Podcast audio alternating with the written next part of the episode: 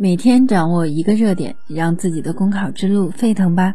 大家好，我是碧涵，今天为大家分享的热点是斩断网络占卜背后的灰色产业链。九点九元测运势，十九点九元测感情，一百九十九元改运。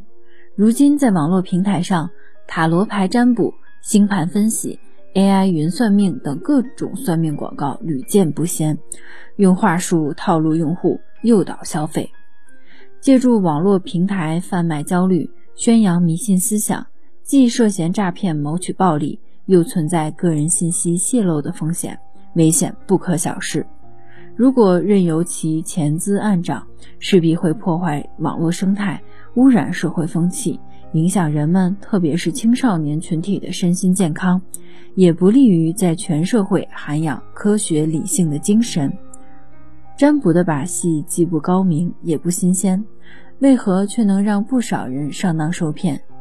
一方面，眼花缭乱的营销手段、故弄玄虚的话术套路，很容易让人在不知不觉中跌入圈套；另一方面，大师们抓住了一些人寻求慰藉的内心需要，利用了人的自我求证精神，感觉算得准，很有可能是心理暗示在起作用。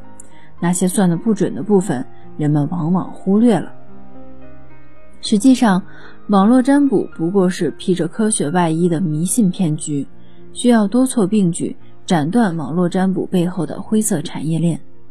一、监管部门应对涉嫌网络欺骗的占卜圈套，坚决予以查处，依法追究有关责任人的法律责任。